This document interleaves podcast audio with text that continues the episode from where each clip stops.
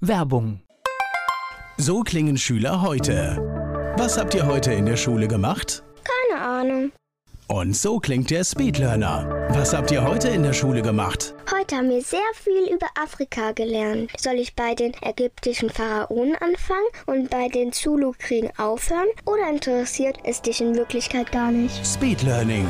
Für bessere Noten. Wie wir vom Hoffnungslerner zum Speedlearner werden. Jetzt überall im Buchhandel. Speedlearning. Antenne 1 106,6. Mein heutiger Gast ist männlich. Name. Peter Jakob, Alter. 49, Geburtsort. Mainz, Beruf. Schriftsteller. Haben Sie Hobbys? Ja, verschiedene. Ja. Ich spiele gern Hockey und ja, schaue die 05er, gehe gern spazieren, äh, lese sehr gerne. Ja, Haben Sie sowas wie ein Lebensmotto? immer positiv bleiben. Wenn Sie sich jetzt beschreiben sollten, gibt es ein ganz besonderes Merkmal. Woran erkenne ich Sie? Was macht Sie ganz besonders aus? Ich glaube, ich bin ein liebenswerter Mensch, der ein bisschen eigenbrötlerig ist und den man daran erkennt, dass er so ein bisschen erst zurückhaltend und dann aber irgendwie dann irgendwann aufbricht und freundlich wird, sozusagen. Der Mainzer Schriftsteller Peter Jakob ist heute mein Gast hier bei Antenne Mainz 106,6. Antenne Mainz 106,6. Mein heutiger Gast ist Schriftsteller Peter Jakob ist bei mir. Heute wieder einen richtigen Mainzer hier Mainzer, zu Gast. genau, ja, ja. Das heißt, Sie sind auch richtig in Mainz aufgewachsen, Kindheit in Mainz erlebt? Genau, ich bin also direkt in der Altstadt aufgewachsen, also in der Filzbach, wie man so schön sagt. Ich bin echte Mainzer, so im Schatten des Doms, ja. Wenn jemand aus der Altstadt da ist, dort aufgewachsen ist, das heißt, als Kind haben Sie da auch gespielt? Gespielt, ja, in der Domgasse oder unten in der Fischstörstraße oder unten am Rhein dann, genau, ja, ja. Ist es ein idealer Platz für Kinder oder? Also Damals auf jeden Fall, ja, ja. Da konnte man auch mit dem Fahrrad überall rumfahren. Wir haben dann unten am, am vorm Hin zum Kunst heutzutage, da haben wir Fußball gespielt zum Beispiel in der kleinen Gruppe oder, oder eben dann vorm Ostchor mit, mit 20 kleinen Rackern. Das war dann toll gewesen natürlich. Das geht ja heute alles nicht mehr. Ja. Also war richtig Leben da, also noch. Es war richtig Leben, ja, ja. Und das war in jeder Ecke haben noch Jungs gespielt. Das erinnert mich ein bisschen an einen kleinen Nick sozusagen, ja, wenn man die Geschichte kennt vom Saint-Pé und von Goscinny. So, so ein bisschen war das, hat man das Gefühl gehabt, so war das, ja. Wobei heute ist auch Leben da, aber es ist anders. Es ist anders, ja, es ist kontrollierter und natürlich äh, muss man auch mehr aufpassen auf die Kinder heutzutage, weil ja irgendwie doch mehr passiert, hat man den Eindruck, ja. Wo sind Sie denn zur Schule gegangen? Ins Gutenberg-Gymnasium. Also da musste ich immer in die Oberstadt sozusagen. Jetzt überlege ich, war, waren Sie ein, ein war, waren Sie gerne Schüler? Nee, ganz, ich hab's, ich will nicht sagen, ich hab's gehasst, aber ich hab's nicht gemocht, ja. Haben Sie das von Anfang an gewusst? Ja, ja, ja. Das war für mich eine Sache, da musste ich ja hingehen. Da konnte ich ja nicht wählen. Also das war, und auch der Klassenverband war ja immer zugewiesen. Das war nicht so mein Ding, ja. Ich bin begeistert, weil das ist das erste Mal, dass ich jemanden habe, der absolut mit mir gleich empfindet. Für mich war es vom ersten Schultag bis zum Schluss eigentlich eine Katastrophe. Es war eine Katastrophe, ja. Ich muss sagen, dass also es wurde besser in der Oberstufe, weil da war man ja ein bisschen selbstständiger und hat dann auch mehr wählen können gewissermaßen. Da war es wieder besser gewesen. Aber die, die, dieser richtige Klassenverband über die Jahre, das fand ich gruselig.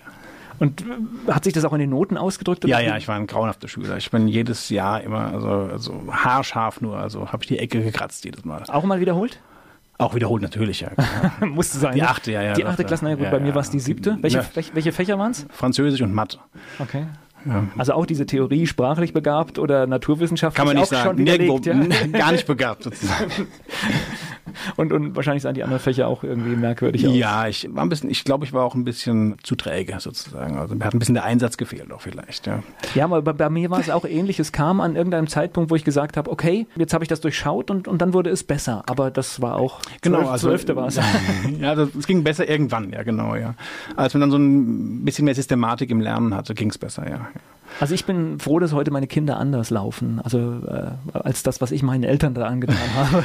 Also ich glaube auch meine Eltern, also immer den Kopf, äh, also die Hände über dem Kopf zusammengeschlagen, glaube ich. Aber die waren sehr cool. Also ich wüsste nicht, ob ich also so cool gewesen wäre wie sie damals. Ja. Ich glaube, die haben mich schon ein paar Mal abgeschrieben. Das wird nichts mehr. Das wird nichts, der Bub wird nichts, ja genau. Ja. Ich spreche gleich weiter hier mit dem Schriftsteller Peter Jakob. Ich bin Volker Pietsch. Krimis sind seine Spezialität. Der Schriftsteller Peter Jakob ist heute hier zu Gast bei Antenne Mainz 106,6. Nach der Schule, dann stellt er immer die Frage, was, nach was der macht Schule, man? ja, ich bin erst mal ein halbes Jahr nach San Francisco gegangen. Ja, ich habe also immer gejobbt halt und hab, hatte Kohle und dann bin ich ein halbes Jahr weg. Was Dann- haben Sie gejobbt? Ah, ja, ich habe ja, ich komme ja aus einer alten Kaufmannsfamilie und da habe ich im Laden gearbeitet bei uns und ja, unter anderem und dann äh, habe als Trainer ein bisschen, als Hockeytrainer ein bisschen gearbeitet, also das heißt gearbeitet, so ein bisschen was gemacht und ja, aber hauptsächlich im Laden bei uns ein bisschen gejobbt und da habe ich ein bisschen Geld bekommen und äh, das ging dann, hat gereicht, um dann wegzufahren, ja. Als junger Mensch, USA, Kalifornien, San Francisco, stelle ich mir schön vor. Sehr schön, ja, ja, war fantastisch gewesen, ja. Also ungesund gelebt, aber ähm, schön war es, ja. Das war etwa wann? Oh, jetzt fragen Sie mich was. Also das muss äh, Wahre Alter haben wir ah, schon 89, verraten. ja, vielleicht 89, 8, 19, 1989, etwa 88, 89, kann es nicht genau sagen. Okay, und das war ja durchaus Oder 87 eher, 87, 88. Ja, Ja, also 80er Jahre war ja durchaus Genau. eine Zeit, wo das noch nicht normal war. Da sind viele Nee, noch nee, nicht war, war gar nicht. Ja, nee, man hat es ja auch, also heute ist es ja gang und gäbe, aber das war damals wirklich eher eine Ausnahmeerscheinung, würde ich sagen, ja. Was gab es da für Erlebnisse? Oh, vieles. Also Clubbesuche, Reisen dort einfach, einfach, einfach gelebt. Sozusagen in den Tag rein und habe angefangen dazu zu schreiben zu der Zeit. Ja. Viele Gedichte geschrieben, Lyrik gemacht und da war der Wunsch, also Schriftsteller zu werden, war da schon ausgeprägt. Also habe sehr viel gelesen damals, ja. Dieser Wunsch war ausgeprägt. Wann haben Sie den zum ersten Mal gespürt? Ja, so mit 16, 17, 18 habe ich angefangen zu schreiben, also mehr tagebuchartig oder kleine Geschichten. Und das hat sich dann äh, irgendwann in Lyrik gewandelt, also Gedichte geschrieben, auch gerne geschrieben, aber das mit, äh, damit kann man ja jetzt also kein äh, Schriftstellerleben besch, be, ähm, sagt man be, Bestreiten. bestreiten, danke, ja, genau. Und da ich Krimis sehr liebte, bin ich dann irgendwann zum Krimi also übergegangen dann, ja. Wie ist das, wenn man jetzt so auf diesen Gedanken kommt, ich will Schriftsteller werden? Das behält man erstmal für sich? Ja, ja, man schreibt halt für sich oder sitzt im Kaffeehaus und schreibt und so, aber das hat man erstmal für sich behalten, ja. Man muss ja irgendwann erstmal die Überzeugung gewinnen. Und wenn man dann irgendwann die Überzeugung gewonnen hat, dass man das macht, und dann ist man es auch automatisch irgendwann. Ja. Aber da, irgendwann muss ja der erste Schritt, irgendwann muss man ja mal sein, sein Geschriebenes auch jemandem zeigen. Genau, das habe ich auch gemacht, aber das hat sich dann erst noch in Grenzen gehalten. Ich habe dann, ich steige gerade ein, ich habe dann nach der Amerika-Reise äh, Zivildienst gemacht im, in einem Altenheim, hier in der, bei der Arbeiterwohlfahrt, hier in der Göttelmannstraße.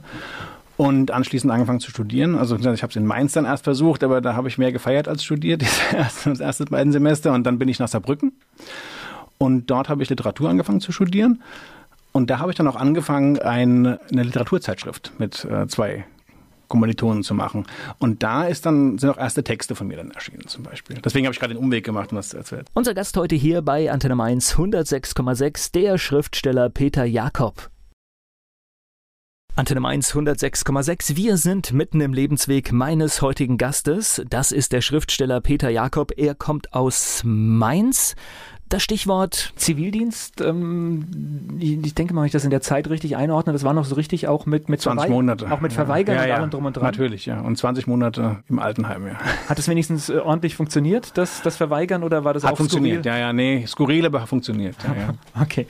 Was für eine Erfahrung ist das, Zivildienst? Prägt, prägt das auch? Ähm, War schwer, würde ich sagen. Ist schon schwer, wenn Sie im Altenheim sind, ist ja die Nähe zum Tod immer gegeben, sage ich mal. Und natürlich geht's immer auf den Tod zu, gewissermaßen. Und das liegt ja an der, in der Natur der Sache. Aber es war ungeheuer bereichernd, weil also mit alten Menschen zu sprechen, die auch jetzt nicht mehr irgendwas jeden Tag suchen wollen oder machen, äh, sondern einfach auch äh, deren Weisheit und Ruhe zu erleben und was die einem erzählen, das war ungeheuer bereichernd. Ja. War toll. Ja. Ja, wir hatten vor kurzem hier einen Gesprächspartner, der zuständig ist für die Pflegekammer, die jetzt eingerichtet wird, Okay. die diese Pflegeberufe vertreten soll. Und äh, der hat sehr sehr deutlich von der Verdichtung der Arbeit, wie es nett genannt wird, in diesem Okay. Bereich gesprochen, wo die Leute jetzt immer weniger Zeit haben, um mit den alten Menschen zu sprechen. Also man muss, glaube ich, sagen, es gibt ja die Pflegestationen und da ist ja dann die Pflege steht im Vordergrund, weil die Leute dann schon sehr schwach sind. Da habe ich am Anfang gearbeitet, drei, vier, fünf Monate und dann war ich im Heimbereich. Und der Heimbereich, da sind die Leute noch fitter sozusagen. Und da kann man dann sich auch besser unterhalten ab und an. Das heißt, da kann man auch Kommunikation üben Durchaus, und genau. ein bisschen was zum Lebensalltag der Menschen genau. beitragen. Man kann auch, genau, ja, man kann da einiges machen. Das ist im Pflegebereich sehr viel schwerer, würde ich sagen. Ja. Also in den Pflegestationen. Weil da geht's wirklich äh, rund. Da müssen Leute gewaschen werden. Dann hat man ja viele demente Personen auch und Leute, die sehr, sehr, also wenig selbst können noch. Das ist dann schon sehr, also auch psychisch belastend. Aber das sind 20 Monate, die nimmt man dann eigentlich das ganze Leben mit, oder? Ja, ja, ja, das sind auch, das ist wirklich also Lebensschule. Also würde ich sagen, da ist auch viel hängen geblieben. Für mich war das eine, also wie gesagt, damals sehr schwer. Habe dann so Kollegen beneidet, die dann Hausmeister oder sowas gemacht haben, dachte so, scheiße, das hätte ich auch machen können, ja. Aber im Nachhinein muss ich sagen, war das äh, genau die richtige Entscheidung. Na, ich könnte mir vorstellen, als Schriftsteller gibt es wahrscheinlich auch viele Impulse, die man aus Absolut. so etwas ziehen kann, wo man Absolut. einfach etwas erlebt und es später auch entsprechend beschreiben kann. Ja, genau, ja. Ich spreche gleich weiter mit Peter Jakob hier bei Antenne Mainz 106,6. Der Schriftsteller Peter Jakob ist heute mein Gast hier bei Antenne Mainz 106,6. Über den Zivildienst hatten wir schon gesprochen. Wie ging es beruflich danach bei Ihnen weiter? Ich habe dann Literatur studiert. Das war mein. Ich hatte keinen konkreten Berufswunsch. Ich wollte eigentlich studieren, um mich ja auszubilden gewissermaßen geistig. Das war meine Idee gewesen. Ja, bisschen merkwürdig. Das hat man damals noch anders gesehen als heute, glaube ich. Also wenn man heute äh, jemand sagt, äh, ich möchte meinen Geist bilden oder ich möchte mich selbst bilden, ja, dann sagt man ja, wohin? Ja, aber bei Literaturwissenschaft ist das ja also Komparatistik. Das ist allgemein und vergleichende Literaturwissenschaft ist so ein bisschen Literaturphilosophie, kann man sagen, geht es erstmal darum, sich auszubilden. Und dann kann man natürlich, wenn man äh, sich entsprechend entwickelt, kann man äh, natürlich Redakteur werden zum Beispiel, ja, zur Zeitung, zum Funk, was auch immer. Es gibt viele Sachen, die man machen kann damit. Ja. Bei mir war es immer so, dass ich, als ich dann soweit war, ins Ausland gegangen bin. Ich bin dann 14 Jahre verschwunden nach Italien, ja, habe in Florenz gelebt, also und in der Gegend um Florenz herum. 14 Jahre ist 14 eine lange Jahre, Zeit. Ja, ja, es ist eine recht lange Zeit, ja, ja.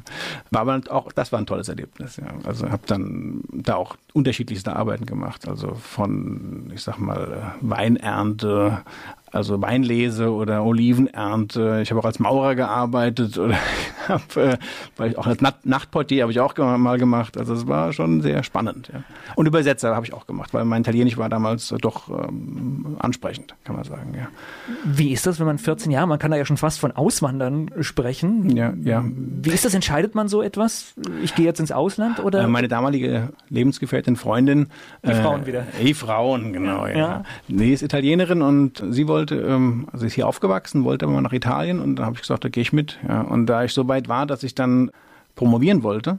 Also sie war fertig, ich war zur Promotion bereit dann und habe ich gesagt, ich habe mit dem Prof gesprochen und der hat gesagt, also wenn Sie alle, sag mal, drei bis sechs Monate hier aufschlagen und mir Ihre Sachen präsentieren, können Sie auch gehen in Gottes Namen.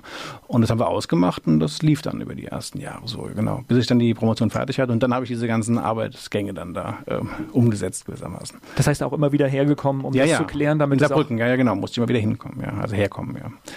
Weil das, äh, sonst geht's ja nicht, ja der muss ja, der steht ja gerade. Damals mussten ja die Professoren die Arbeit noch verteidigen, also vor ihren Kollegen, wenn es fertig war, ja diese Jobs in Italien, da taucht man dann ja wahrscheinlich auch, auch tief äh, in die Kultur ein und lernt die Menschen auf eine ganz andere, also klar, ja. wir fahren in Urlaub nach Italien, aber letztendlich, äh, also ich, ich habe jetzt gerade eine Woche äh, Sardinien hinter mir, da hatten wir auch eine Wohnung schön. in der, sehr schön. Ja, sehr schön. Da hatten wir eine Wohnung mitten in der Stadt, also nicht so eine ja. Ferienwohnung, sondern dort, wo die ganz normalen Menschen Wo das Leben wohnen. abläuft sozusagen. Und man kriegt völlig andere Einblicke, zum Beispiel, dass jeden Morgen die Müllabfuhr kommt und all solche genau. Sachen. Würden in Deutschland die Leute die Hände im Kopf zusammenschlagen. Fünf Uhr. Ja. Habe ich gerade im Bett gestanden. Ja, dann dachte man so, ja, ist mal interessant, ja. Und das sind aber auch diese Erlebnisse, die man dann hat, wenn man. Genau. Also man, man bekommt das Leben äh, sehr viel mehr mit und äh, taucht in die Kultur ein und entdeckt dann die Unterschiede, aber auch die vielen Gemeinsamkeiten, dass die Welt dann doch eigentlich ein Dorf ist sozusagen, ja. Wo sind denn die Gemeinsamkeiten mit den Italienern? Oder die größten? Die größten Gemeinsamkeiten ist, glaube ich, unsere kulturelle Verbundenheit, also Katholizismus, also, also Freundschaften, Familie, vor allen Dingen Familie, würde ich sagen, ja. Bei, vielleicht der größte Unterschied ist, dass die Italiener auch Freundschaften, also klar, pflegen, aber wenn es drauf ankommt, geht die Familie immer vor. Ja, und bei uns ist es schon auch so, dass man durchaus, wenn jetzt man sich entscheiden müsste zwischen Familie und Freunden oder ja, man auch den, den Freund oder die Freundin wählen würde, also dass das wichtiger ist in dem Moment oder sowas. Und da ist aber immer die Familie ist Grund grundsätzlich immer das Wichtigste sozusagen. Ja. Das ist der Unterschied. Und sonst die kulturellen Ähnlichkeiten sind einfach äh, liegen im Leben, wie es einfach gelebt wird, würde ich sagen. Und die Probleme sind sehr ähnlich wie überall auch. Ja, es geht immer ums Geld und es geht um die Familie und um die Kinder und äh, äh, um die kleinen äh, Ärgernisse des Lebens. Das ist eigentlich sehr ähnlich. Was mir aufgefallen ist, Familie ist in Italien extrem laut. Ja, ja, ja. Das stimmt, ja, ja. ja es wird sehr lebhaft gelebt, aber es liegt auch an den Regionen ein bisschen. Also es ist nicht überall, zumindest nach meiner Erfahrung, nicht überall gleich, sag ich mal. Also, also ich habe so ein paar Sachen erlebt. Ich finde, im Urlaub ist man ja entspannt und finde ja, ja, das genau. alles lustig, aber ich glaube, in Deutschland würde es das so gar nicht geben. Gar nicht geben können, ja, ja. Also die Familie ist Es kommt ein bisschen drauf an, wie gesagt. Also das, das, die Familie, ja, es ist schon sehr lebhaft, emotionaler auf jeden Fall. Ja, man denkt, die würden sich dann halb die Köpfe einschlagen, wenn man es dann irgendwann versteht, äh, da geht es vielleicht nur um einen Autoreifen oder sowas. Also es geht um nichts eigentlich, ja. Das, das ist schon so, ja. Ich spreche gleich weiter mit Peter Jakob hier bei Antenne Mainz 106,6. Ich bin Volker Pietsch. Antenne Mainz 106,6. Lange Zeit hat mein heutiger Gast in Italien gelebt. Peter Jakob, der Schriftsteller, ist bei mir. Haben Sie mir noch einen Job unterschlagen oder in Italien? Also was hatten wir Maurer? Ja, also genau, ich habe äh, als Maurer gearbeitet äh, in der Weinlese. Olivenernte. Jetzt haben sie mich aber, jetzt muss ich mal genau nachdenken. Wobei. Maurer, Übersetzer. Maurer ist so ein Job, da sieht man nachher, was man getan hat. Das gibt ja so manchmal Jobs. Also Hand, ich habe da sozusagen zugearbeitet. Also ich war jetzt nicht der, der, der Mensa Mestola heißt das bei denen, also eine halbe Kelle sozusagen. Okay. Also der, der, der zuarbeitet, sagen wir mal, ja. Und ja, da sieht man, was man getan hat. Das ist schön, ja. Gibt ja wir, wir haben ja heute oft Jobs, wo man das fort, gut, beim Buchschreiben sieht man es natürlich auch ein bisschen, wie man Ja, es ist ein, ist ein langer Prozess halt beim Buch. Ja. Also wenn man jetzt ein Buch schreibt von, ich sag also bei mir ist es so, bei einem 200 Seiten Buch, das dauert dann schon ein Jahr, ja, schreibt man dann und äh, man weiß, wo man anfängt, wo man aufhört, aber es ist schon ein langer Prozess, wo man also eigentlich nichts sieht, ja, und äh, man hat ja nur eine kleine Datei, eine Datei im Rechner, das ist dann sagt man, oh, und dann ist schon anstrengend dann, ja. Gut, im Weinberg mitzuhelfen ist, glaube ich, auch ganz schön. Das ist schön, weil, ja. Weil am genau, Schluss hat man ja. das Ergebnis in der Hat man das Ergebnis nicht noch, die, ich habe dann, also wie gesagt, erst in der Stadt gelebt, dann später auf dem Land gelebt, in einem kleinen, äh, in einem Kältehaus, das ich selbst umgebaut habe. Das war dann was Eigenes, was ich gemacht habe für mich. Und äh, mit den Nachbarn eben dann auch geholfen oder eben dann auch äh, sowas als Job gemacht eben, ja, genau. In der Zeit haben Sie immer geschrieben? Ja, ja, ja, habe ich immer geschrieben, ja, ja. Also man erst noch Versuche und dann habe ich mein erstes Buch irgendwann geschrieben. Also das war eine, das war ein In dieser Zeit in Italien das erste Buch? Ja, also das ist ein Buch, das aus einem ganz kleinen Verlag rauskam. Und das ist eine Sherlock Holmes Geschichte gewesen, die ich damals geschrieben habe. Und das war so der erste Einstieg gewesen. Das war so, aber schon gegen Ende meiner Zeit dort. Und als ich dann zurück nach Mainz kam, habe ich dann zum ersten Mal in einem größeren Haus, das dann auch über einen Grossisten, also dann äh, praktisch über Nacht dann in der Buchhandlung die Sachen zu bekommen sind, äh, was veröffentlicht dann sozusagen, genau. Das war dann ein Mainz-Krimi gewesen, ja, ein Schackbecker-Krimi. Ja. Okay. Schaut man dann, wenn man so ein Buch geschrieben hat, was zum ersten Mal so richtig gelistet ist, schaut man dann auch in der Buchhandlung Ja. nach, ob es da... Ja, ja, schaut man, ja, ja. Ich habe sogar, als ich, äh, wir hatten, in, als wir den Verlag hatten, also das ist jetzt einige Jahre vorher gewesen, hatten wir ein Foto- und Lyrikband gemacht und da schaut man auch dann, wenn er irgendwo liegt. Ja, also schon, selbst da hat man schon geschaut. Ja. Äh, Nochmal zurück zum ersten Buch. Was Ja. ist das für ein Gefühl, wenn man da die ersten Exemplare in der Hand Großartig, hält? ja, großartig, wunderbar, ja, ja. Also ein, ja, geht ein Traum in Erfüllung, so so würde man sagen. Darf ich die Auflage erfragen? Das Die war ganz klein, die war so, also noch, also im oberen dreistelligen Bereich. Mein Gast heute hier bei Antenne Mainz 106,6, der Schriftsteller Peter Jakob. Mein Gast heute hier bei Antenne Mainz 106,6, der Schriftsteller Peter Jakob. Wie kommt man denn an einen Verlag? Was muss man da machen? Das heißt, man schickt Manuskripte hin oder, oder wie läuft das? Ja, in dem Fall war das ein Verlag, den ich, wo ich den Verleger kannte, also für diese kleine Auflage jetzt. Späterhin war das so, dass ich äh, dann bei Leinfahrt veröffentlicht habe. Und das lief, äh, da hatte ich Glück gehabt, ich musste nichts einschicken, also direkt, sondern ein Freund von der Frau Schulz-Partout, das ist die Verlegerin, der Herr Metzger, den kannte ich, das ist ein Antiquar der in Mainz und äh, die beiden sind befreundet und der fand das Manuskript ganz toll, dem hatte ich es gezeigt, weil ich öfter äh, zugange war und er hat es ihr empfohlen, sozusagen, ja. Und da kam der Kontakt zustande. Das war nicht der klassische Weg, dass ich jetzt die Sachen äh, über einen Agenten oder auch selbst eingeschickt hätte. Und ja, so war der Kontakt dann da und das hat dann funktioniert. Da hatte ich Glück gehabt, sozusagen, ja.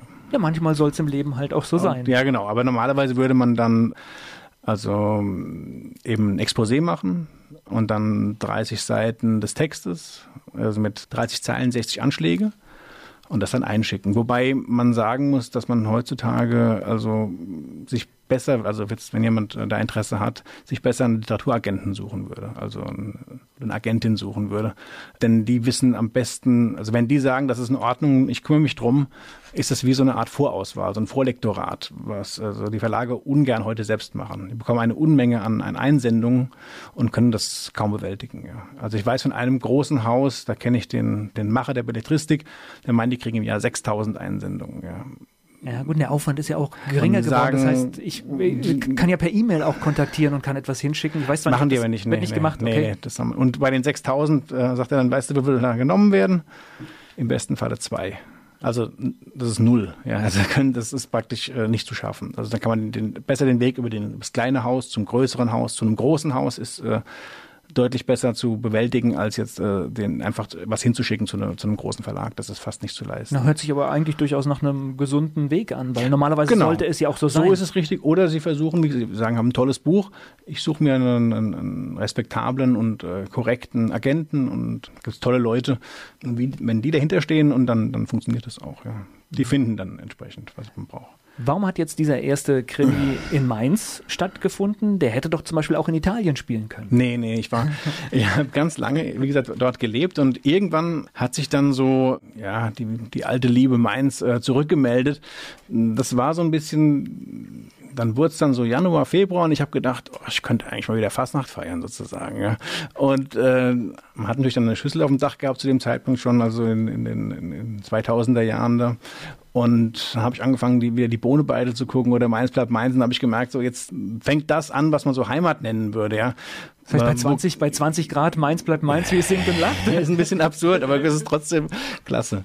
Und dann habe ich einfach irgendwann gedacht, das ist dieser Heimatbegriff, mit dem ich eigentlich, weil man jung war, schon ein kleines Problem hatte, sage ich mal, äh, dass es sowas gibt, irgendwie Heimat. Und dann habe ich gedacht, nee, also ich muss zurück. Ja. Manchmal 14 Jahre irgendwie raus, um, um wieder reinzukommen, ne? Ja, genau, ja, um dann vielleicht wirklich richtig reinzukommen, ja. Und wirklich einzusteigen in das Leben hier. Also so als. War das auch nach Hause kommen? Ja, war es ja, ja. Doch. Und es war auch ein bisschen der Gedanke, dass meine Eltern natürlich äh, dann auch ein gewisses Alter äh, erreicht hatten schon und da wollte ich dann auch wieder zurück, auch wieder was zurückgeben, was man bekommen hat, wenn man jung ist. Ja, ja gut, macht ja auch ein Stück Heimat aus. Heimat, ja. genau, Familie sozusagen, ja. Und meine Eltern, haben, das war auch schön, wir haben heute auch ein gutes Verhältnis und es war gut, zurückgekommen zu sein dann. Ja. ja, vielleicht auch mit den Eindrücken aus Italien, wie wichtig die Familie ist. Ne? Genau, und dass man auch dann vielleicht ein bisschen gewachsen ist und auch da, ja genau, mit mehr Erfahrung dann die Sachen auch machen kann. Volker Pietsch hier im Gespräch mit dem Schriftsteller Peter Jakob. Antenne Mainz 106,6. Antenne Mainz 106,6. Peter Jakob ist mein Gast heute hier. Er ist Schriftsteller. Kommen wir jetzt mal zum Wesentlichen, zu Ihren Kriminalromanen. Schildern Sie mal ganz kurz, um was geht es in diesem ersten Mainz-Krimi? Der heißt Narrenmord und spielt an Fastnacht, ja. Und, wie soll es anders sein, ja? Wie soll es anders sein? Genau, also unter dem, äh, was ich eben sagte, unter dem Gesichtspunkt ist natürlich klar, das konnte nur an Fastnacht spielen. Und mein Kommissar Jacques Becker, also der in der Altstadt lebt, am Graben lebt er und will auch die Altstadt eigentlich nicht verlassen, geht gern ähm, Sauergespritzten trinken und ist 05, also hat also ziemlich viele so, sag ich mal, ähm, eigentlich Stereotype, Aspekte eines Mainzers, wobei er selbst ein ziemlich eigenwilliger Gestalt ist, wodurch dann auch was wird, was eben vielleicht auch authentisch sein könnte.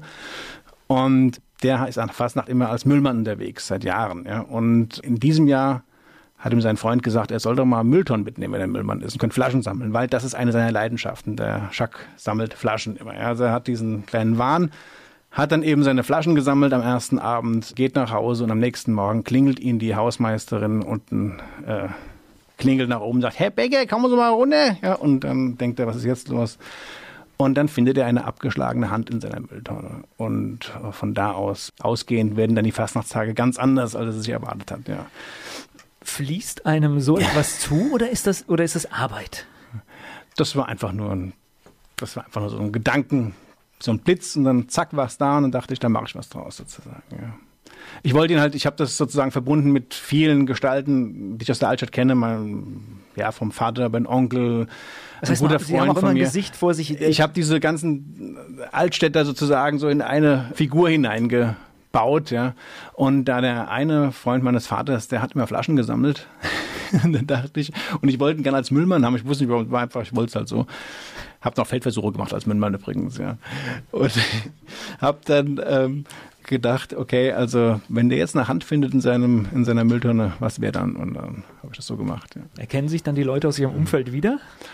Ach, nicht konkret. Also ich habe im ersten Band gibt es ein paar wirkliche äh, Originale, die auch auftreten. Äh, die habe ich aber gefragt, dann, ob ich das äh, machen darf. Ah, das habe ich dann später nicht mehr gemacht in den nächsten Büchern. Aber im ersten Band habe ich so gemacht. Ja. Ich bin auf diese Mainz-Krimis oder die Krimis, mhm. die hier in der Region spielen, durch dieses mörderische Rheinhessen genau. aufmerksam geworden. Was, was ist das genau? Das ist eine Autorengruppe, die 2008 gegründet wurde. Gerd Merz hat das damals ins Leben gerufen Und ja, das sind einfach äh, Autoren, die eben ihre Texte gemeinsam dann präsentieren bei einem Festival sozusagen. Ja. Und man ist ja als Schriftsteller so ein bisschen Einzelkämpfer. Und dann ist es ganz schön, auch in einer Gruppe zu sein und mal was gemeinsam auf die Beine zu stellen. Das ist äh, ganz gut auch. Ja. Na gut, es gibt ja in vielen Regionen diese Genres, Eifelkrimi oder ja, genau. diese Serie da aus Bayern. Ja, ja. Vom, ja. Ich, mir fällt gerade der Name nicht ein. Kluftinger. Äh, Kluftinger, ja, genau, ja. Allgäu sozusagen. Ja. Aber es ist ja durchaus auch der Versuch, so ein bisschen eine Marke zu schaffen, dass auch Krimis in Mainz und Rheinhessen spielen können. Absolut, genau. Spielen auch alle immer in dieser Region. Also das ist so angelegt, ja. Und ich glaube jetzt gerade Mainz ist, glaube ich, vom Publikum für sowas ja schon dankbar. Die ist dankbar, auch die Rheinhessen, ja, ja. Nee, das ist, äh, das klappt sehr gut. Also wir haben da auch wirklich schöne Erfolge gefeiert und die Leute haben viel Spaß und wenn wir was Neues machen, sind sie auch gleich dabei und sagen, da kommen wir wieder. Das heißt, da unterstützt letztendlich jeder Autor auch ein bisschen den anderen? Ja, genau. Das ist so eine, genau, die Autoren unterstützen sich gegenseitig und wir schauen dann auch, dass wir uns treffen mehrfach im Jahr. Und wir machen das so, dass wir einmal ein großes Festival machen und im nächsten Jahr dann etwas kleineres.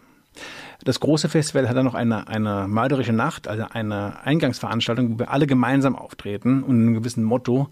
Und das ist halt auch eine riesen, also für uns auch ein riesen Organisationsaufwand. Und deswegen machen wir es nur alle zwei Jahre nur noch. Ja. Das heißt, da wird dann gelesen und. Es wird gelesen, es werden solche, solche, wir, haben, wir schreiben extra für diese mörderische Nacht solche Minutenkrimis.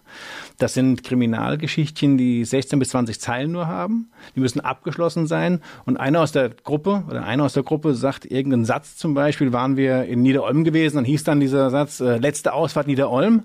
So, zack, und da muss jetzt jeder eine Geschichte zu schreiben. Der Satz muss vorkommen. Und das machen wir als kleine Stilübung. Das wird dann vorgelesen und dann liest im zweiten Teil dann meist noch jeder etwas aus dem aktuellen, ja, aus der aktuellen Erzählung vor, weil wir machen immer zu den Festivals eine Anthologie. Ja, unter einem gewissen äh, Motto. Also die letzte hieß dann Feurio, da ging es um Feuer.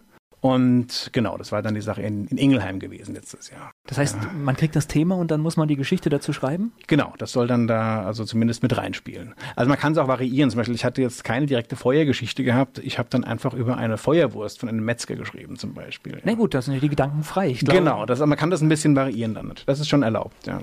Mein Gast heute hier bei Antenne Mainz 106,6, der Schriftsteller Peter Jakob. Antenne Mainz 106,6. Der Schriftsteller Peter Jakob ist heute hier bei uns zu Gast. Ich habe ein bisschen in ihrer Vita gestöbert, die ja. auf der Homepage zu finden ist. Und was äh, fiel auch schon hier das Wort hm. äh, oder der Name Sherlock Holmes äh, zieht sich wie ein roter Faden, Faden. irgendwie da durch. ja. äh, woher kommt diese Liebe? Haben Sie das gelesen als äh als Kind? Ja, ja, als Jugendlicher sagen wir mal so. Mit 12, 13 habe ich angefangen und ich habe das immer wieder gelesen. Ich habe Holmes sehr geliebt, einfach weil da so ein außergewöhnlicher Charakter ist einfach. Ja, ist ja so ein bisschen. Er lebt ja in den Tag rein, wenn er keine Fälle zu lösen hat. Also wenn der Denkapparat sozusagen im Leerlauf ist, dann äh, nimmt er ja ja, spritzt sich ja die 6%-Lösung, die Kokainlösung, damit er irgendwie ruhig gestellt ist. Äh, er löst Fälle und äh, wenn er denkt, dass der, der Gefasste jetzt nicht unbedingt bestraft werden sollte, dann, dann gibt er noch der Polizei nicht weiter den Namen. Dann muss, dann müssen die, dann muss Scotland Yard selbst gucken, wie sie die Person zur Strecke bringen, zum Beispiel. Also er ist ein bisschen ein eigenwilliger, ein Individualist, eine, eine starke Persönlichkeit, schräg auch in seiner Art aber trotzdem sehr aufgeweckt. Und äh, dann gibt es ja noch diesen äh, John Watson, den Dr. Watson, der mit ihm zusammen in dieser WG wohnt, was ja eigentlich auch eine witzige Konstellation ist, die sich immer sieht. Zu die Zeit, haben. ne? Genau, ja, ja genau. Und äh, das ist, ähm, das hat mich irgendwie fasziniert. Das fand ich irgendwie witzig. Also diese, Kennen Sie diese uralt Hörspielserie? Ich weiß gar nicht, äh, welche, also ich, welche Anstalt das produziert hat, so aus den 50er, 60er Jahren? Also gut möglich, ja. Ich kenne einige Sachen daraus. Da kommt ja, er so ein bisschen arrogant, so ein bisschen versnoppt auch rüber? Ja, ja, ja, wobei ich finde, das ist, äh, er ist ein bisschen, er ist arrogant, ja, ja. Er ist arrogant, ob er jetzt ein Snob ist. Also arrogant ist er auf jeden Fall, ja. Snobbisch vielleicht auch, ja. Mhm. Also ein bisschen, äh, ja. Ist schon, ist schon eine eigenwillige Gestalt, ja. Aber letztlich ist er auch ein gutmütiger Kerl, weil obwohl er so, so, so ein Selbst, ja, auch eine gewisse Selbstherrlichkeit hat, hilft er aber auch den Leuten, die jetzt keine Kohle hätten zum Beispiel. Also er ist dann nicht so, dass er sagt, nee, mache ich nicht, sie haben kein Geld, ich helfe ihnen nicht oder sowas. Also er ist schon trotzdem Menschen, also er ist ja kein Menschenfreund in dem Sinn, aber er ist trotzdem hilfsbereit zum Beispiel. Ja. Er ist kein Menschenfreund auf den einzelnen Menschen zu, aber er... Er hilft eigentlich schon. Er hilft ja, ja. immer eigentlich, ja. Immer, genau, ja, ja. Obwohl er so, so, so ein bisschen abweisend ist. Aber ich glaube, dass das Motiv ist halt einfach, das Rätsel zu lösen und gar nicht der Mensch wahrscheinlich. Ja, schon. Also es geht, das geht schon vor. Also wenn jemand ein, ein, ein spannendes Rätsel hat, dann ist das schon das Wichtigste. Aber es hilft zum Beispiel bei der einsamen Radfahrerin. Da gibt es eine Geschichte, da hilft er einer, einer jungen Frau, äh, die, die zum Beispiel jetzt kein Geld hat. Ja. wo er sagt, es ist ihm egal, er hilft auf jeden Fall. Darf man einfach so eine Sherlock Holmes-Geschichte schreiben? Also urheberrechtlich wäre es so, dass nach 70 Jahren die Rechte ja frei werden, nach Tod des Autors. Und Conan Doyle starb im Jahr 1930.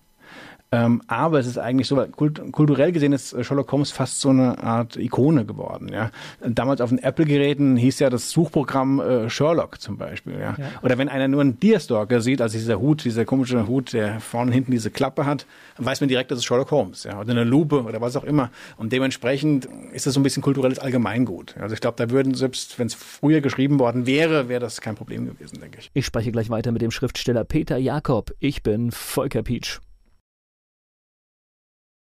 Antenne Mainz 106,6. Bei mir ist der Schriftsteller Peter Jakob. In seiner Vita kommt ziemlich oft das Wort Sherlock Holmes vor. Und jetzt sehe ich da auch Preise, Preisträger des blauen Karfunkel. Was, ja. was steckt dahinter? Die Deutsche Sherlock Holmes Gesellschaft vergibt jedes Jahr einen Preis, den blauen Karfunkel, für das Buch des Jahres. Und im Jahr 2013 habe ich das Glück gehabt, diesen Preis äh, gewinnen zu dürfen. Äh, das ist ein Gremium aus Luxemburg, Deutschland, Schweiz und Österreich. Und die lesen alle Publikationen des Jahres und dann setzen sie sich zusammen und äh, entscheiden eben, welches Buch da gewonnen hat. Also was das war welches Buch? War. Das Geheimnis von Compton Lodge war das, ja. Und Ganz kurz, worum geht's da? Ja, ich versuche es äh, in kurzen Worten zu sagen. Ach, zur Not nehmen Sie sich die Zeit. Das Ding heißt, äh, also ein gutes Pastiche, also ein solcher Pastiche ist die Kunstform sozusagen, das ist eine Art von Weitererzählung im, in der Geschichtenwelt von, von Sherlock Holmes und Dr. Watson. Und ein gutes Pastiche könnte zum Beispiel sein, wie in dem Fall, dass äh, Dr. Watson als Kind auf einer sehr, sehr teuren Privatschule war. Ja, also er muss aus einer sehr wohlhabenden Familie gekommen sein. Das wird in einer der Geschichten, die es eben gibt, von Conan Doyle äh, äh, gezeigt. Ja. Dann geht er aber nur auf das London College. Also er geht nicht etwa wie Holmes äh, nach Cambridge, sondern da scheint ja schon weniger Geld da gewesen zu sein. Und nach dem Studium geht er in die Armee. Ja, und kommt zurück und lebt von dieser versehrten Rente, also hat gar kein Geld mehr. Was ja für uns alles ein großes Glück war, denn sonst wären die beiden ja nicht zusammengezogen. Aber da stellt sich natürlich die Frage, wie kommt das äh, zustande, dass Watson, der erst so wohlhabend war, dann aber relativ verarmt war? Ja? Und diese Geschichte, was da passiert sein könnte, die erzähle ich dann. Das heißt, äh, Sherlock Holmes zieht sich dann auch eigentlich wie ein roter Faden durch ihre schriftstellerische Tätigkeit. Ja, ja, ja. Ich habe auch gerade einen neuen, jetzt, also der dritte ist, ich habe jetzt gerade den dritten Sherlock Holmes Roman, äh, also bin ich äh, am Abschließen sozusagen und das wird immer wieder weitergehen. Ja, ich mag Holmes Geschichten. Ja. Spielen die dann auch in der Zeit von von damals? Die spielen in der Zeit von damals. Ja, ja. Wobei der dritte, den ich jetzt geschrieben habe, da habe ich die beiden ein bisschen älter sein lassen als äh, Conan Doyle. Sie hat ja der letzte Fall, den es offiziell gibt, ist von 1914, also kurz vor Ausbruch des Krieges. Und ich habe mir einfach überlegt, was wäre denn, wenn, äh, also Holmes zieht ja dann in die Downs, nicht South Downs, das ist sozusagen an den Kreidefelsen da unten, lebt er dann, wo er auch herkommt, und Watson bleibt ja in der Stadt. Und die Jungs sind ja eigentlich getrennt, und ich habe mir einfach vorgestellt, was wäre, wenn 1920 Watson auf einmal ein Telegramm von Holmes bekommt und äh, die beiden wieder zusammenkommen würde für, für, für einen ganz speziellen, außergewöhnlichen Fall. Und dann geht's ja. nochmal los. Genau, als äh, sozusagen gealtert. Da sind sie ja dann nach den Alterszahlen, äh, Holmes ist dann 66 Jahre alt schon, ja, das ist ja damals schon recht rüstig gewesen. Und dann habe ich versucht, eben daraus eine Geschichte zu spinnen. Ja. Ich glaube, eine ziemlich interessante. Der Schriftsteller Peter Jakob ist heute hier zu Gast bei Antenne Mainz 106,6. Der Schriftsteller Peter Jakob ist bei mir im Studio hier bei Antenne Mainz 106,6. Sherlock Holmes. Haben Sie auch diese Serie verfolgt? Sherlock? Sherlock ja, ja finde ich großartig. Ja. Ein, das habe ich mir jetzt ein, fast gedacht. Ne? Das ist ein Volltreffer. Ja. Also ich habe mal aus Spaß vorher gesagt, ich bin eigentlich ein bisschen neidisch, dass sie das, dass die Jungs das vor anderen also, äh, herausgefunden haben, so eine Geschichte zu schreiben. Das ich bin, ist großartig. Ich bin ja. beim Sapping drauf gestoßen und äh, ich habe mich auch sofort verliebt das und äh, mir danach alles angeschaut, was also es gibt. Ja. Die erste Folge heißt ja, glaube ich, ähm, diese Studie in Pink, Study in Pink das ist ja an der Study in Scarlet aufgehängt, also an der Originalgeschichte gewissermaßen. Das ist so genial verwoben, das ist, das ist Wahnsinn. Ja, also ja vor allem, wie es in diese Zeit geholt wurde, ja, ohne dass es stört. Das ja? stört überhaupt nicht. Und die Figur ist, und das ist auch das Tolle, das funktioniert immer äh, über die, diese besondere Beziehung zwischen Holmes und Watson. Das ist immer das, was die Sache zusammenhält. Ja, diese, dieser, dieser liebenswerte, etwas äh, nicht ganz so geniale Typ äh, John Watson, und dieser etwas versnobte, wie Sie sagten, etwas schräge, abgedrehte Typ Sherlock Holmes. Ja, die, da passt es ja eigentlich sogar die sich, besser, Genau, ja. die sich ja wunderbar verstehen, trotz allem. Obwohl sie ja eigentlich äh, so unterschiedlich sind, ja. Und das, diese, diese Kombination also macht, glaube ich, das, äh, das, das, das Grundfeeling aus für diese Holmes und Watson-Geschichten, ja. Na, ich finde es nur spannend, dass man das tatsächlich, was 1914 sagten Sie, letzter Fall, dass Ja, ja. man das heute spielen lassen kann und das, Ohne Mobil dass irgendwas passiert. und das Mobiltelefon stört nicht. Ja, ja, genau. Es ist einfach in der Alles Geschichte da. drin. Ja, ja. Und jeder sagt, ja klar würde Holmes das so machen. Ja. ja natürlich, würde er so machen. Aber ich glaube, da hat echt jemand wirklich richtig nachgedacht, bevor Ja, die Jungs, die das gemacht haben, die schreiben ja eh fantastische äh, Serien sowieso. Die beiden Macher von, von diesen Sherlock-Episoden, das sind äh, wirklich äh, großartige äh, Köpfe. Ja. Das ist ein großes, großes Glück. Ja. Ich spreche gleich weiter mit Peter Jakob hier bei Antenne Mainz. Antenne Mainz 106,6. Bei mir ist Peter Jakob, Schriftsteller. Wie sieht denn das aus, wenn Sie jetzt äh, sagen, ich schreibe ein neues Buch? Ist es etwas, das Stück für Stück passiert? Setzen Sie sich morgens hin, so wie jemand ganz normal, der arbeiten geht? Oder ja, Schreibdisziplin gehört dazu? Absolut. Ja, ja. Also ich habe, ich fange morgens. Also am besten, wenn ich ganz wenig gesprochen habe morgens, setze ich mich hin und arbeite. Das ist ganz gut. Ja. Also wenig kommuniziert, dass noch alles, äh, sozusagen, dass noch keine Worte äh, gewälzt sind im Kopf, äh, dann klappt das dem Schreiben am besten. Und ich fange dann morgens an, mache mittags eine kleine Pause, gehe spazieren. Und am Nachmittag arbeite ich wieder. Und früher habe ich nachts gearbeitet, das mache ich gar nicht mehr. Das ist äh, unproduktiv. Also zumindest für mich heute, ja. Das ist nicht mehr meine Welt, ja. Und man hat auch mehr Distanz. Wenn man am Nachmittag aufhört, dann ist es ganz gut, bis zum nächsten Morgen nicht mehr an das Buch zu denken. Dann arbeitet der Kopf vielleicht weiter, man schläft drüber und hat neue Ideen dann eben. Aber es passiert Ihnen bestimmt auch, dass Sie in irgendeiner Situation sind und dann kommt auf einmal so ein Geistesblitz? Ja, ja, ja, ja, klar. Und dann deswegen habe ich immer, einen- immer einen Stift und einen Block dabei. Immer, sofort aufschreiben, immer. weil sonst ja, ist ja. es weg. Weg. Nachts, nachts auch manchmal? Äh, nachts auch, ja. Also ich äh, würde dann, ich würde auch also aufstehen. Also wenn jetzt irgendwie, wenn ich irgendeine Idee hätte, ich würde aufstehen und würde es aufschreiben. Also ich würde generell also das äh, nicht verfliegen lassen. Das fällt mir nicht mehr ein am nächsten Morgen. Nicht hab- in der Form. Ich habe, also ich schreibe zwar keine Bücher, aber ich habe manchmal auch Ideen nachts und ich Ja. habe ich hab ein Buch neben dem Bett liegen, wo ich sofort notiere. Genau, also muss man machen, glaube ich. Ja. Ist, kann man von der Schriftstellerei leben? Kann man generell schon, aber dazu müsste man schon sehr viele Bücher verkaufen. Also da muss man schon ziemlich bekannt sein, um von der Schriftstellerei leben zu können. Ja. Konkretisiere ich mal, können Sie von der Schriftstellerei leben? Ich kann, also es ist ein guter Grundstock, aber ich muss noch was anderes machen. Ja. Was machen Sie noch? Ich arbeite als Texter in einer Design- und Werbeagentur noch. Ja. Gut, ist ja letztendlich auch ein. Ist auch, ich habe das Glück, dass ich als, also, dass ich im Text arbeiten darf, genau, ja. Also das ist eine Sache, die mir Spaß macht, ja. Kann ich was lektorieren oder was auch immer, das ist für mich wunderbar, ja. Passt genau in mein Arbeitsfeld. aber letztendlich möchte man doch als Schriftsteller oder, oder arbeitet man auf so einen richtig großen Bestseller hin? Also ich, Ja, ja, arbeitet man, ja, ja. Ja, man muss halt auch diesen, wie ich, äh, man muss diese Treppe halt gehen. Also ich habe bei einem kleineren Verlag angefangen, dann jetzt bei einem etwas größeren und man muss da einfach sich weiterentwickeln, natürlich, klar. Gehen Sie auf die Buchmesse nach Frankfurt? Ja, ja, natürlich. Ist es ein Fest? Ist ein Fest, ja. Ist schön auch. Also ich habe auch wirklich letztes Jahr das Glück gehabt, dass ich ein, ich hatte einen Finnland-Thriller geschrieben und mein Buch war dann im Finnland-Pavillon gewesen in Frankfurt letztes Jahr.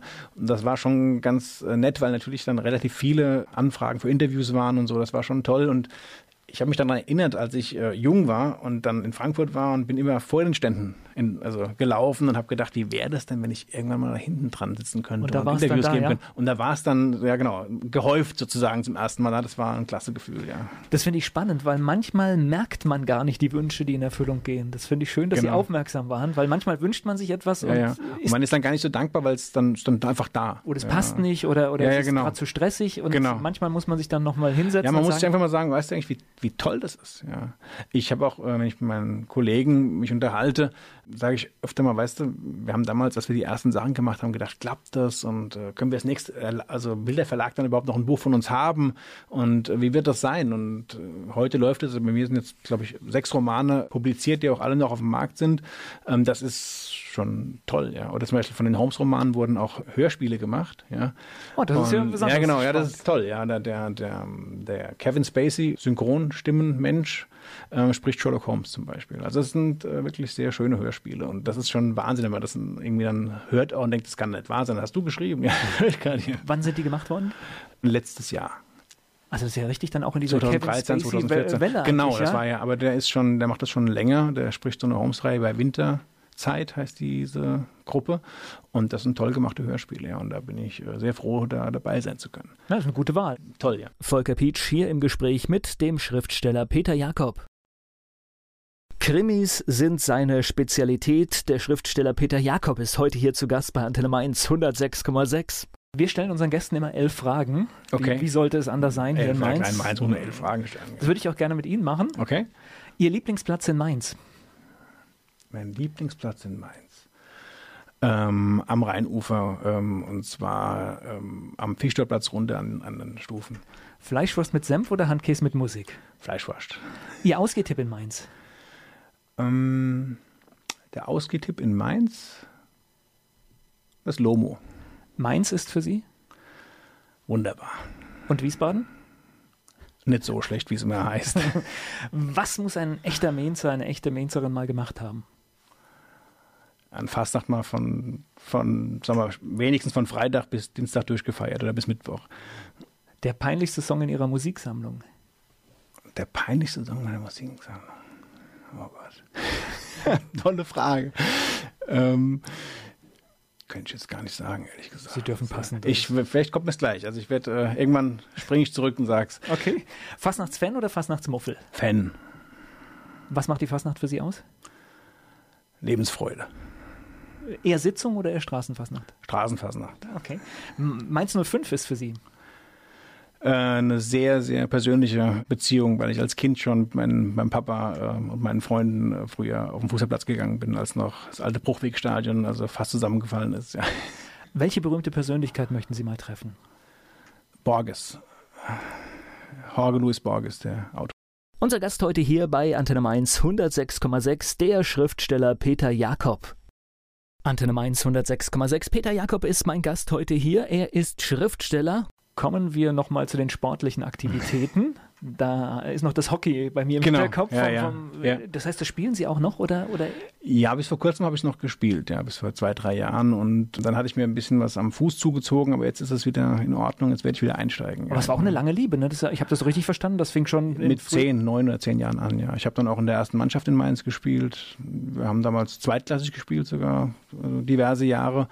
Und ich habe dann aber relativ früh aufgehört. Mit fünf oder 26 habe ich aufgehört dann, ja.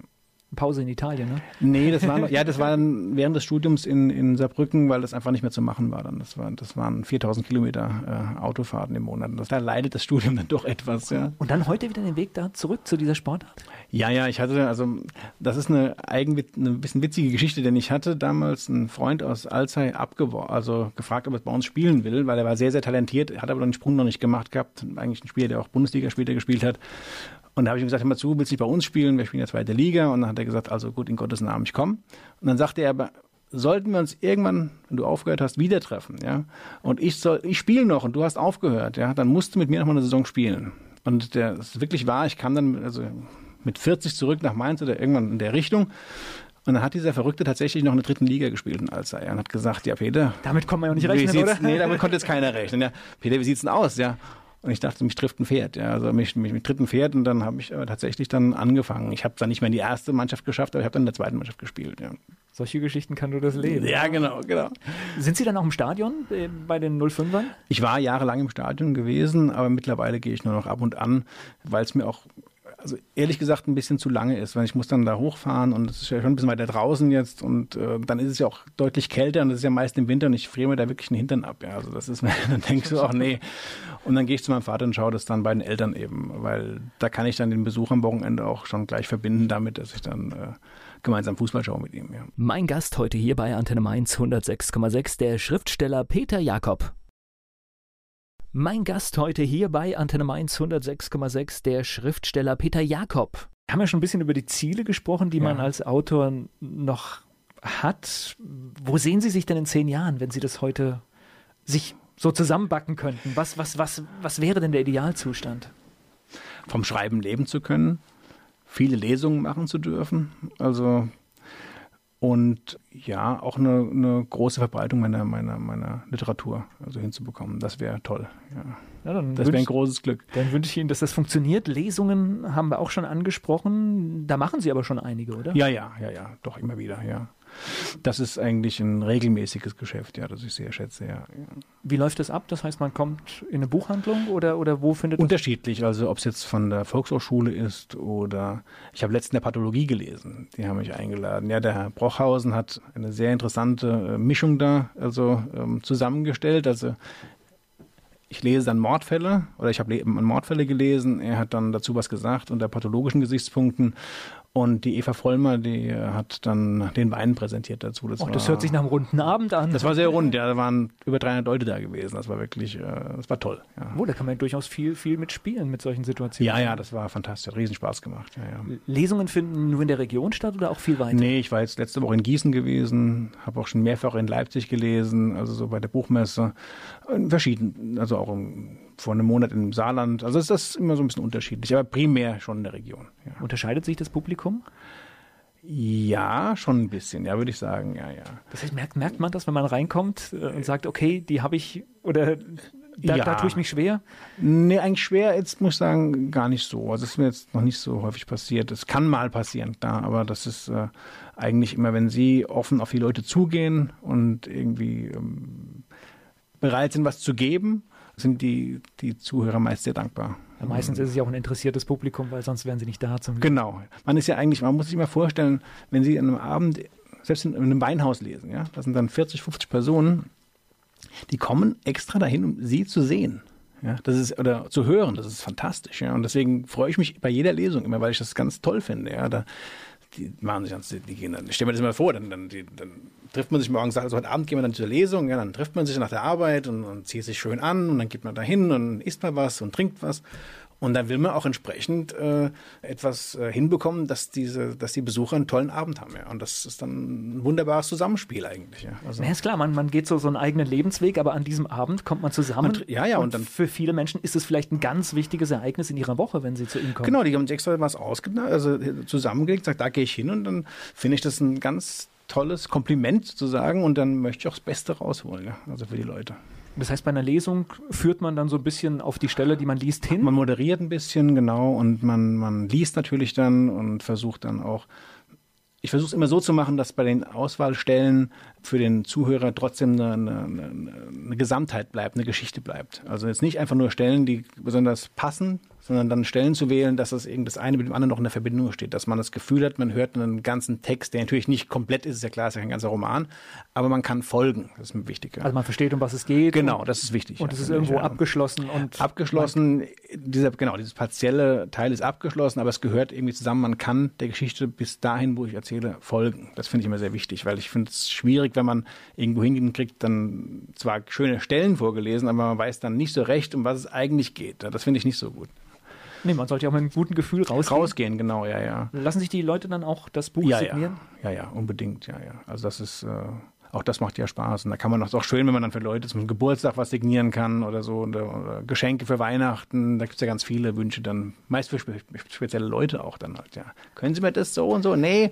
Man muss immer fragen, halt auch wegen der Schreibung der Namen. Ja, das kommt auch oft vor, dass du sagst, also, Katrin mit TH oder mit C oder das alles. Ganz wichtig, alles, ja. Ja, ja, und da musst du immer aufpassen. Ich spreche gleich weiter mit Peter Jakob hier bei Antenne Mainz 106,6. Ich bin Volker Pietsch. Antenne Mainz 106,6. Peter Jakob ist mein Gast heute hier. Er ist Schriftsteller. Das Medium Buch wurde schon oft tot gesagt, aber ich glaube, es lebt noch, oder? Es lebt, es lebt, ja, ja. Es hat ein kräftiges Herz und es ist, bin da ähm, sehr zuversichtlich, dass es bleiben wird, ja, ja. Sie publizieren auch digital, das heißt, es gibt von Ihren Büchern auch das E-Book? Ja, ja, von allen Bänden. Nur ist es ja so, dass Sie da kaum Einfluss drauf haben. Ja. Sie verkaufen ja die Rechte am Buch und ähm, das behalten sich die Verlage vor, dass das sowohl als auch äh, publiziert werden kann. Ja. Da ist es schwierig, Nein zu sagen. Also zumindest, ich kenne nur einen, einen bekannten Autor, der sich, also bei Diogenes, ich habe jetzt den Namen gerade nicht präsent, ähm, der sich da vehement weigert seit, seit Jahren. Finde ich auch witzig, aber das habe ich jetzt nicht gemacht. Also nee, das ist naja gut, es gibt ja auch, was weiß ich, äh, Streaming-Dienste zum Beispiel, die Musik streamen. Herbert Grönemeyer ist zum Beispiel ein Künstler, der okay. sich bis heute weigert, seine Songs für solche Dienste freizugeben.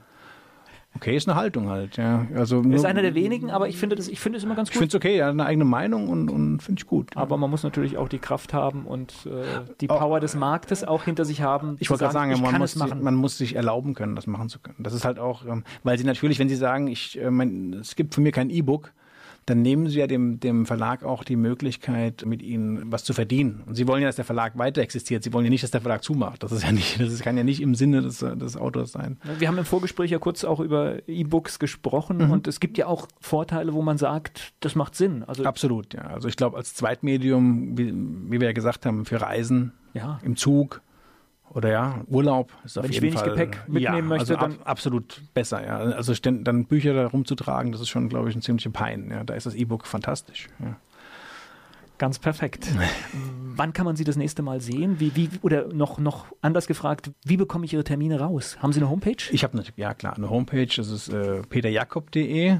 Da gibt es eine kleine Hürde. Jakob wird mit C und K geschrieben, also sonst findet man mich nicht. Alles ja. dran. Genau. Oder auf Facebook. Also da sind immer so die aktuelleren Sachen. Da stelle ich dann mehr Bilder ein oder von den Lesungen und so Geschichten halt, ja. Das Heißt, Facebook ist auch ein wichtiges Medium für Sie? Ja, also ist schon wichtig. Ja. Also so, wenn da zum Beispiel Sachen mit Homes kommen, ja, da ist die Homes-Gesellschaft auch integriert, da hast du dann schon mal ähm, so bis zu sechs, sieben, 800 Leuten, die das anschauen. Das ist dann schon hilfreich natürlich. Ja, das macht schon was aus, klar. Da kommen auch Rückmeldungen, ne? Ja, ja, ja. Wobei ich das so eingerichtet habe, das ist eine Autorenseite. Also ich habe jetzt keine Privatseite als Autorenseite, sondern es ist eine Autorenseite und ich äh, trete jetzt nicht in Kommunikation über diesen Weg. Also man kann mir eine Nachricht schicken, die beantworte ich, na, na, klar, aber jetzt nicht unter sozusagen im Text selbst, dann das mache ich nicht. Ja. Okay. Naja, aber ich finde es trotzdem spannend, wenn, wenn die Möglichkeit zum Feedback da ist. Das kann man auf jeden Fall, weil es gibt, man kann ja eine Nachricht schicken und da kriegt man auf jeden Fall Antwort, ja. Das auf jeden Fall. Also lohnt sich immer der Blick, dann findet man Termine. Ja, Termine, ja genau. Es sind dieses Jahr noch, äh, noch ein paar, genau. Und dann gibt es eine kleine Pause und im Januar geht es dann wieder los. Ja. Wann rechnen Sie mit dem nächsten Buch? Das nächstes Jahr irgendwann, ja. Also so Mitte nächstes Jahr dürfte dann das nächste Buch rauskommen, ja. Wie funktioniert das, wenn das Buch dann fertig ist? Es geht zum Verlag, wird gedruckt und dann beginnt auch so eine Pressemaschinerie? Ja, natürlich, ja. Also erstmal ist ja Lektorat. Das ja den, also man gibt dann ein Manuskript ab, dann hat man dann ein längeres äh, sozusagen sich äh, auseinandersetzen mit der Lektorin oder dem Lektor und wenn dann alles soweit ist, dann wird dann ein Titelbild ausgewählt und äh, dann äh, läuft die Maschinerie. Dann wird dann eben eine Buchpräsentation festgelegt, äh, Pressetermine am besten, ja. Also das ist schon wichtig dann, ja. Wie sieht es aus, die, die Zusammenarbeit mit dem Lektor? Das mhm. weiß ich aus eigener Erfahrung. Ja. Das ist unglaublich, was ein Lektor aus einem Text noch Absolut. machen ja, ja. kann. Funktioniert das immer friedlich oder muss man manchmal auch um Positionen streiten? Es funktioniert eigentlich friedlich. Man muss aber natürlich, ähm, es gibt so drei Levels, würde ich sagen. Es gibt so das Ding, wo du sagst, ja, das ist in Ordnung. Also das sehe ich genauso. Dann gibt es die Sache, wo man sagt, ähm, ja, kann man so machen, muss man aber nicht. Also da findet man entweder die eine oder die andere Lösung. Und dann gibt es den dritten Fall, äh, wo man sagt, nee, also das möchte ich auf keinen Fall. Ja. Und dann wird halt auch mal, dann, dann mache ich andere Vorschläge. Aber meist ist es so, dass die Lektorin dann, wenn man sagt, also das möchte ich so haben, äh, und dann ist das auch in Ordnung. Ja. Also man hat das letzte Wort. Also wenn es, wenn es, Wortes, ne? ich sag mal so, wenn es, wenn es in den Kontext passt und wenn die Sache Nee, ich meinte das jetzt auch gar nicht negativ besetzt, sondern einfach, wenn man jetzt sagt, äh, es gibt zwei Positionen, dann kann man seine eigene Position. Klar, wenn, es, wenn es einem ganz wichtig ist und es ist, ich meine, das meinte ich, wenn es formal in Ordnung ist und wenn es der Geschichte nicht jetzt abträglich ist, und dann kann man das sicherlich durchsetzen. Also das auf jeden Fall.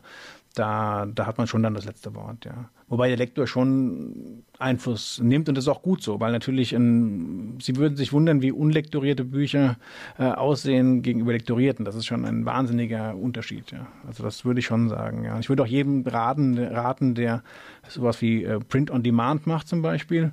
Es gibt ja Leute, die die Lektorat anbieten, die, die Profis sind, die richtig gut sind, ähm, dass man das auf jeden Fall investiert da rein, ja. Weil das macht viel aus. Wenn Sie Ihr Buch nicht lektorieren lassen, dann können Sie so gut sein, wie Sie wollen. Äh, das äh, sind Unterschiede zum lektorierten Buch. Hatte ich Sie gefragt, um was es in Ihrem nächsten Buch geht? Oder darf das noch nicht verraten werden? Das ist ja der neue Holmes jetzt, also wo es dann praktisch ähm, diese Geschichte, die, wir diese Geschichte die, die nach dem Zweiten Weltkrieg spielt und es ist ein einer der gefährlichsten Männer Europas, zumindest als Holmes ihm zum ersten Mal begegnet ist, äh, ähm, der ist damals mit Vitriol vollgespritzt worden, also mit äh, Schwefelsäure ist das, glaube ich, und hat da schwere Verletzungen davongetragen. Und ähm, Holmes bekommt, wie gesagt, äh, 1920 zu seinem Geburtstag ein Päckchen zugeschickt, unadressiert. Und äh, in diesem Päckchen ist ein Fläschchen und in diesem Fläschchen befindet sich, wie er dann rausfindet, Vitriol. Und dann merkt er, dass das äh, ganz schlecht ist, dass da irgendwas ganz, ganz Arges im Busch ist. Und äh, er versucht dann erstmal die Leute zu retten, die damals bei dem Fall beteiligt waren. Und natürlich ruft er dann Watson zu sich, damit er bloß nicht sozusagen ungeschützt äh, in London zurückbleibt. Ja. Mich haben Sie neugierig gemacht. Sobald das Buch da ist, sagen Sie Bescheid. Mache ich. Dann werden wir darüber berichten. Würde mich freuen. Und ich bedanke mich für die tollen Einblicke, die Sie uns heute gegeben Vielen haben. Dank. Dankeschön.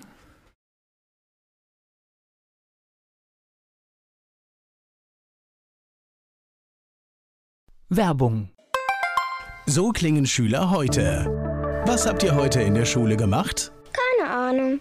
Und so klingt der Speedlearner. Was habt ihr heute in der Schule gemacht? Heute haben wir sehr viel über Afrika gelernt. Soll ich bei den ägyptischen Pharaonen anfangen und bei den Zulu-Kriegen aufhören? Oder interessiert es dich in Wirklichkeit gar nicht? Speedlearning.